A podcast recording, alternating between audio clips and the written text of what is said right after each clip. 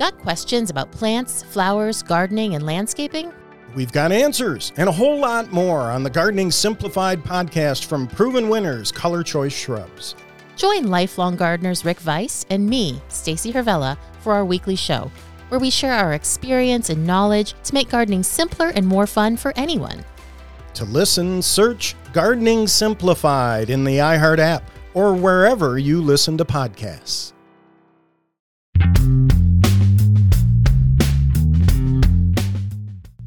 E aí, pessoal, esse é o segundo episódio do Desvendando TDAH. Eu sou de Nascimento e eu vou estar com vocês hoje falando sobre seis fontes de motivação no TDAH.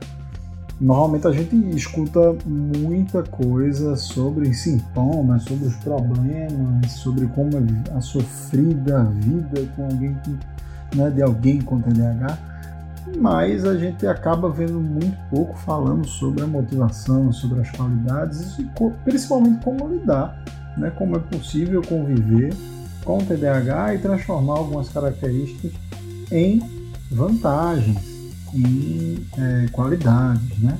Como é que a gente pode gerenciar é, todo esse quadro e ser uma pessoa bem-sucedida, conseguir al alcançar é, novos, novos passos? Como é que a gente consegue é isso que a gente vai falar, principalmente nesse podcast, como a gente já aborda no Instagram, no nosso blog, que se você não segue, Desvendando o TDAH, no Instagram, no Facebook, no LinkedIn.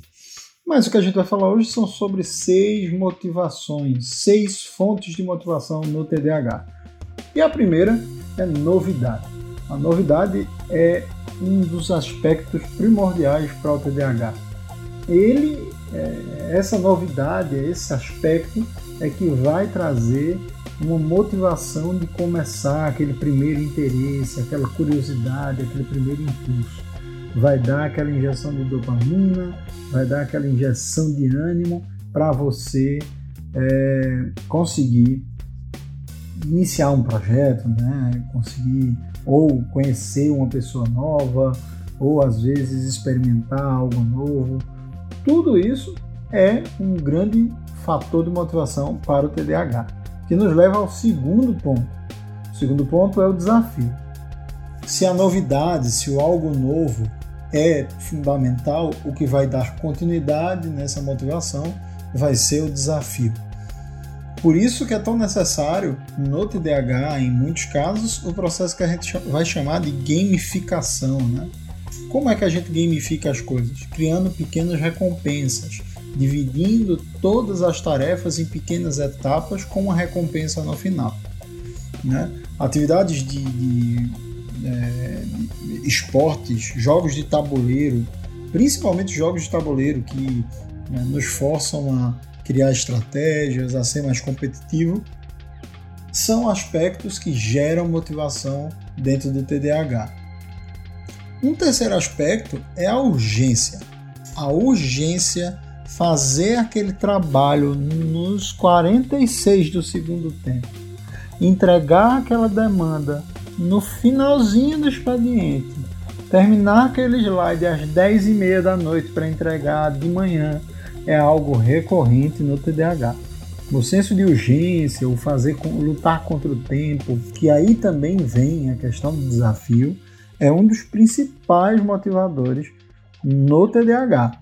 O senso de urgência é um dos é, grandes aliados na execução, principalmente do, do, dos trabalhos e na, na área de, estudos no TDAH.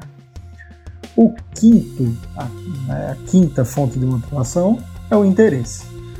O interesse está deslocado um pouco dessas outras motivações, porque o interesse é algo que é inerente a uma característica geral. Né?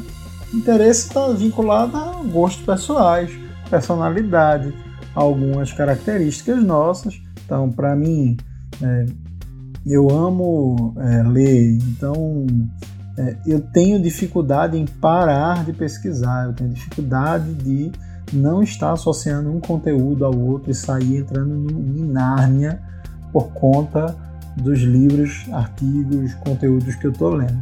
Outra pessoa vai ser música, outra pessoa vai ser jogos, e aí cada um dentro de uma área de interesse.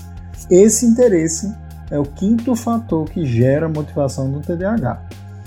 O último vai ser uma recompensa visual clara.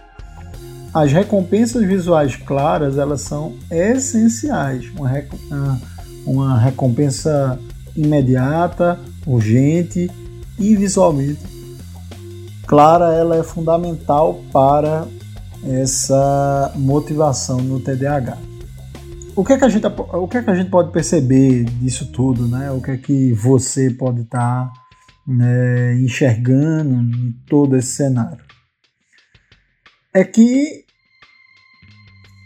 você juntando todos esses elementos, juntando esses cinco aspectos, você pode desenvolver estratégias que é, possam aj ajudar você a fazer é, seus trabalhos de forma mais assertiva, que possam ajudar você a fazer, é, a cumprir os cronogramas que você estabelece, que possam ajudar você a viver melhor. Então, a sequência talvez seria sempre buscar é, algo novo a se fazer. Além das atividades que são recorrentes, que geram a rotina, é necessário estar inserindo na sua vivência elementos novos, novas coisas, novas pessoas e priorizando. Esse senso de priorização pode facilitar a gestão dessas emoções. A partir daí, principalmente se for projetos novos, se for esportes novos, se for hobbies novos, destrinchar em etapas de aprendizagem para gerar o desafio. O desafio e as recompensas visualmente né, estabelecidas, elas claras, as pequenas recompensas em cada passo podem gerar uma melhora absurda na capacidade de ampliar o tempo de interesse sobre algo. Né? Nosso interesse acaba sendo muito curto, sendo muito pontual. E aí há uma necessidade em associar novidade, desafio e principalmente recompensas claras para manter o seu interesse e principalmente delimitar pequenas ações que têm prazo para entregar. Na área de gestão de projetos, que é a minha área de formação, normalmente a gente chama de sprints e milestones. Né? Os sprints são atividades, a gente tem um projeto grande e a gente divide as atividades em pequenas sprints. Cada sprint dura de uma a duas semanas. Ao final dessas sprints, normalmente a gente associa a uma reunião e aí você pode criar recompensas claras. Exemplo, perdi, ah, quero perder peso.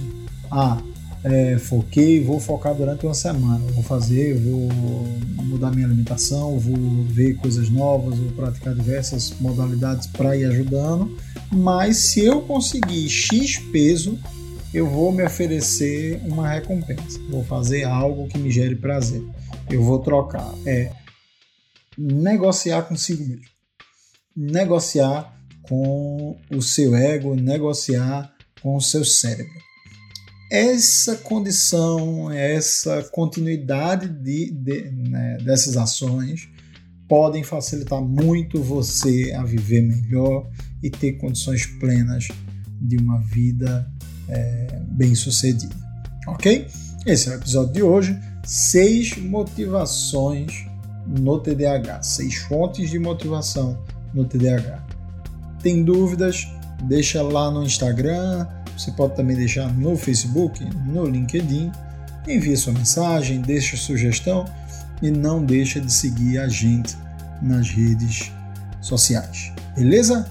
Bom dia, boa tarde, boa noite para você, boa vida e que a gente possa diminuir o déficit que na verdade não é de atenção, mas de informação. Valeu!